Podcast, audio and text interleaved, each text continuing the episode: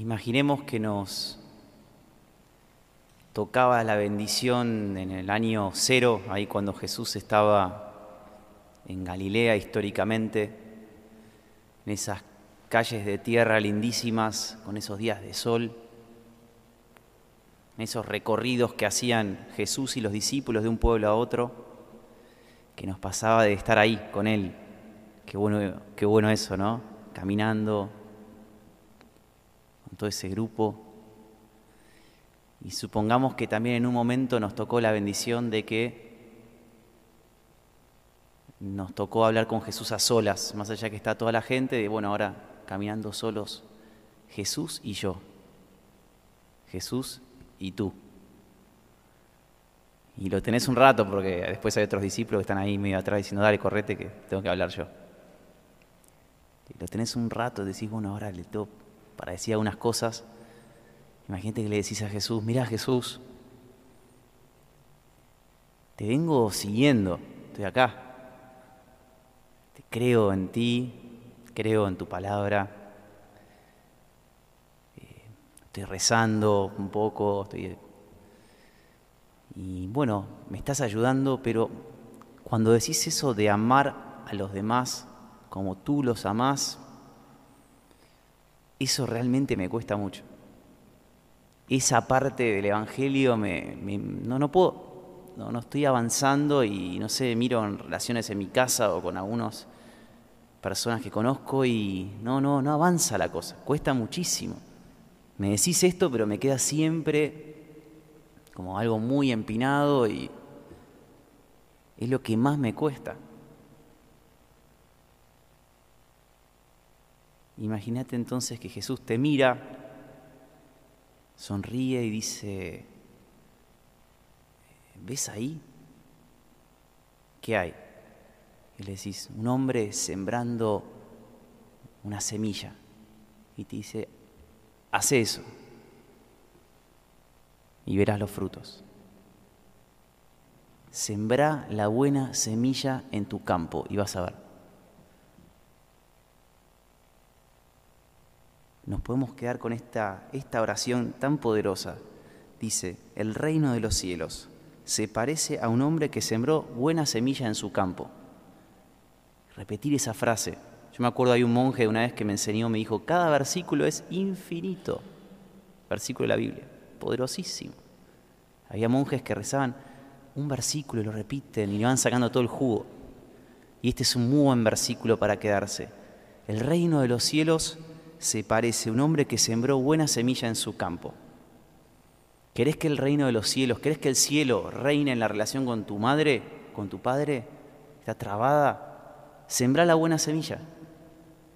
¿Querés que, la, que el cielo reine en la relación en tu pareja? Sembrá la buena semilla en tu campo, en tu pareja. ¿Querés que una relación ahí, amistad que está trabada, el cielo reine ahí? Sembra la buena semilla en tu campo. ¿Querés que una relación con tu hijo que está no va? O con un pariente así que ya estás medio como distanciado, que haya cielo ahí, sembra la buena semilla en tu campo.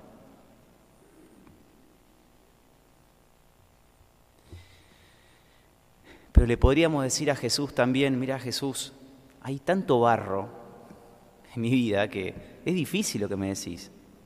Digamos, yo tengo interiormente unos movimientos, unas cosas que ni entiendo qué pasa.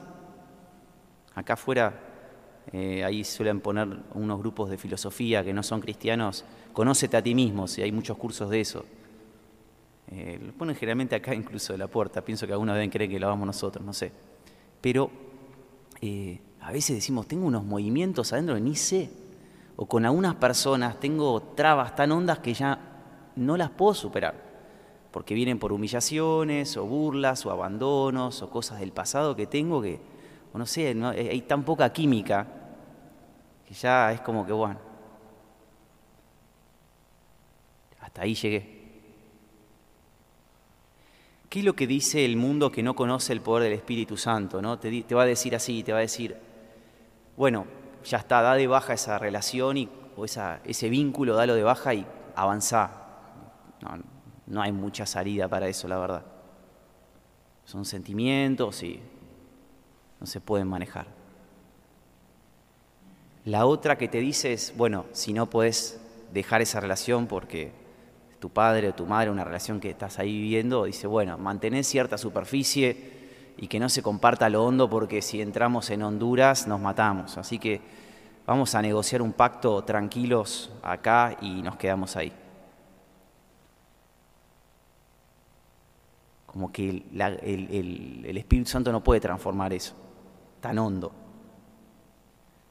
Incluso la teología más protestante, Lutero, habla mucho como que lo que hace la salvación de Dios que es como una especie de, de ropa exterior que te tiene una buena sensación con Dios, de paz, pero adentro no te va a transformar. sos pecador y bueno, ya está. No puede hacer gran cosa adentro, sino que es más exterior. Pero pienso que hoy el Señor nos da una imagen que es muy positiva, nos da muy buenas noticias, nos habla de una semilla, la obra de, Dios, de Jesús en un alma. ¿Cuál es? Dice, sembra la buena semilla. La semilla, en primer lugar, ¿a dónde va sembrada el Espíritu Santo cuando lo recibimos? En el lugar más hondo del alma, ese lugar sagrado donde tomamos las decisiones más importantes, que es la voluntad es más honda que los, sentimientos. Y ahí es donde Él quiere sembrar una semilla bien profunda, no solamente algo exterior, sino una transformación muy profunda. En segundo lugar nos dice que esa semilla tiene mucho poder, puede atravesar el barro y crecer y ser muy grande. En el Evangelio de hoy leímos el corto, pero está también el opcional de leer todas las parábolas de la semilla, la, semilla de mostaza, y venimos hablando de eso también el domingo pasado. Entonces es algo mucho más hondo que los sentimientos caóticos y encima es mucho más poderoso porque puede atravesar todo el barro y salir a la luz. Es muy optimista lo que podemos, cómo podemos ver nosotros las relaciones con personas.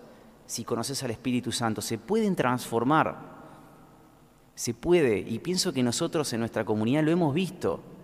Uno de los grandes regalos de ser sacerdotes, ver no solamente la reconciliación de las almas con Dios, sino ver tantas reconciliaciones entre personas, parejas que se iban a separar y que de repente conocían el Espíritu Santo y o personas que estaban peleadas con su padre o su madre por años y de repente entró el Espíritu Santo y se perdonan después de heridas enormes. Es el poder del Espíritu Santo que entra muy hondo y puede transformar las relaciones como nadie lo puede lograr, solo Él. La semana pasada el, Señor a través del Padre Guillermo nos decía que Dios sembraba la buena semilla. Y hoy es como si nos dijera, sembra la voz. Ahora te la doy para que la siembres en las distintas relaciones que vos tenés. Activa la fuerza del Espíritu Santo. Activala en tu vida, que no se quede en semilla, que crezca, que la puedas ver, que puedas transformar tus relaciones. Nos motiva mucho el Señor en este domingo. Bueno, ¿cómo activar la fuerza del Espíritu Santo? ¿Cómo activar la fuerza del Señor en nosotros? Piensen que cuántas cosas activan movimientos en nosotros, ¿no? Un, un olor asado despierta un hambre impresionante, ¿no? Eh, una película buena despierta todo, o ánimo, te hace medio llorar ahí. Eh, eh, una canción, cuánto puede despertar sentimientos y fuerzas. O cosas malas también, ¿no? Una mala cara, una mala contestación despiertan toda una serie de movimientos. Bueno, así como esos movimientos se pueden despertar, también la fuerza de la voluntad de Cristo en nosotros, esa semilla también se puede despertar. Podemos hacerla brotar, podemos activarla. Y eso es lo que nos invita el Señor. ¿Querés que el cielo brote en tu vida? Sembralo, activalo. Nos lo dice a nosotros. Bueno, ¿cómo hacer? Eh, muchas maneras, pero Pensemos ahora, por ahí, un segundo en una relación difícil que tengas. Pensá en una persona, no en muchas, Puede ser que tengamos muchas relaciones difíciles. Pero en una persona, donde la relación está trabada, hay mucho barro, está trancada, no, no hay chance. Pensá esa persona ahora. Bueno, dos maneras que salen de este Evangelio hoy, ¿no? Para transformar esa relación. La primera de sembrar la buena semilla es rezar por esa persona firme, constante y profundamente. Esa es la buena semilla. La buena semilla es el Espíritu Santo, es lo que Dios envió en Pentecostés a los apóstoles y ahí aparecieron con una fuerza enorme. Y yo puedo sembrar el Espíritu Santo en una relación, en una persona. Yo lo puedo hacer con la gracia de Dios. Es creer o reventar. Si vos rezás constantemente por una persona, al tiempo empezás a dar frutos. El otro día me encontré con una persona que me dijo, mira, un sacerdote de otro lugar le había recomendado que por toda la cuaresma rece por su papá. Dijo, no, toda la cuaresma, toda la cuaresma. Rezó, rezó, rezó, rezó, rezó. Dice que la relación cambió muchísimo, muchísimo. Y esto lo, es, es, así, ¿no? Es muy difícil llevarte mal con alguien que estás rezando en serio por esa persona, porque es poder el Espíritu Santo. Eso activa las fuerzas de Dios en nosotros, rezar por una persona. Santa Teresita del Niño Jesús decía que el mal espíritu que hace, te hace rezar medio abstracto por la humanidad, por cosas que no vas a ver para que no confíes mucho en el poder de la oración. Pero dicen, no te quiere rezando concretamente por alguien porque vas a empezar a ver los efectos y y te vas a hacer muy orador, intercesor. Entonces rezar por esa persona constantemente, diariamente, ¿no? Digo. Y en segundo lugar, otra manera de activar la fuerza del Espíritu Santo es sembrar la buena semilla en los pensamientos, en la mente. El pensamiento es semilla del amor, dicen, ¿no? O sea, uno ama lo que conoce, el amor no es ciego sino que uno ama lo que conoce. Y por eso dice ese, dicho, ¿no? Dime lo que piensas y te diré qué amas. Estoy todo el día pensando en el trabajo, bueno, amas mucho trabajo. Estoy todo el día pensando en dinero, bueno, me gusta el dinero. Dime lo que piensas, te diré qué amas. Sembrar la buena semilla en el pensamiento ayuda, te hace mucho más fácil amar. Luchar acá, para después que sea mucho más fácil en el corazón.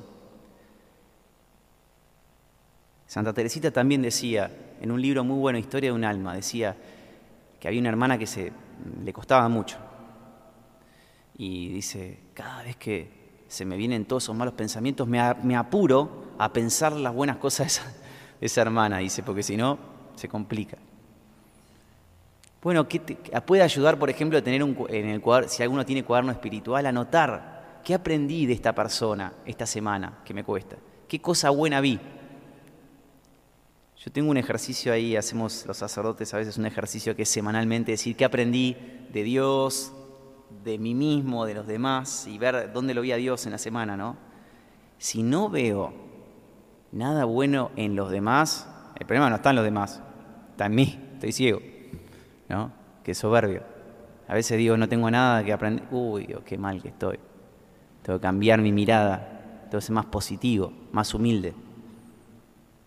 Entonces estas son dos maneras, rezar por las personas, siembra el Espíritu Santo, y sembrar buenos pensamientos por las personas que esta persona que me está costando. Para terminar, el Señor nos deja como un desafío, nos dice, por ahí a uno escucha esto y dice, bueno, la verdad que está bueno, pero no, no tengo mucha energía ahora para, para esta transformación y la verdad que prefiero quedarme donde estoy y así tirar. Pero dice el Señor que hay otro que es el enemigo, que su objetivo cuál es? Es destruir tu vida, tus relaciones, tu alma, tus vínculos, quiere toda tu familia separada, quiere...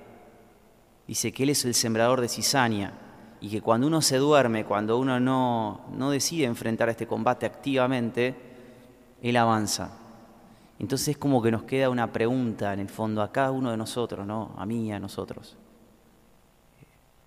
¿Voy a ser un buen sembrador de la semilla activamente de la semilla, de la buena, o voy a dejar que me llenen eh, mi casa de cizaña. Y esa es la pregunta que tenemos que responderle hoy al Señor.